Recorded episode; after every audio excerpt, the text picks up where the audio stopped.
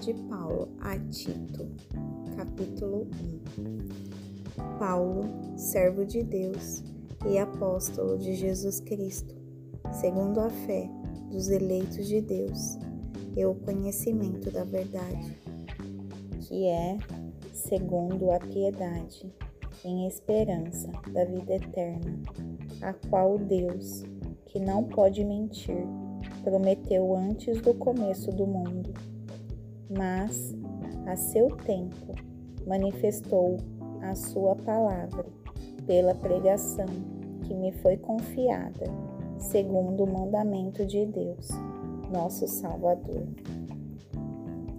A Tito, meu próprio filho, segundo a fé comum, graça, misericórdia e paz da parte de Deus Pai e da do Senhor Jesus Cristo, nosso Salvador. Por esta causa te deixei em Creta, para que pusesses em ordem as coisas que ainda restam e estabelecesses presbíteros em cada cidade, como já te mandei. Aquele que for irrepreensível, marido de uma esposa, que tenha filhos fiéis, que não possam ser acusados de tumulto ou insubordinação, porque o bispo deve ser irrepreensível, como administrador de Deus, não soberbo, nem iracundo, nem dado ao vinho, nem espancador nem cobiçoso de lucro imundo, mas amante da hospitalidade, amante dos bons, sóbrio, justo, santo, temperante, retendo firme a fiel palavra que lhe foi ensinada, para que seja capaz, pela sua doutrina, tanto de admoestar como de convencer os contradizentes.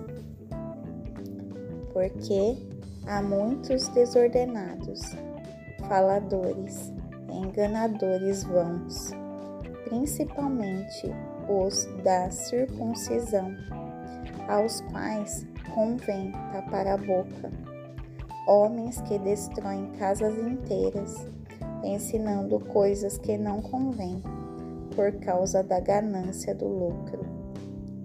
Um deles, seu próprio profeta, disse: Os cretenses são sempre mentirosos, bestas ruins, ventres perigosos. Esse testemunho é verdadeiro. Portanto, repreende-os severamente para que sejam sãos na fé, não dando ouvidos às fábulas judaicas, nem aos mandamentos de homens que se desviam da verdade. Para os puros, todas as coisas são puras, mas para os contaminados e infiéis, nada é puro. Antes, até sua mente e consciência estão contaminados.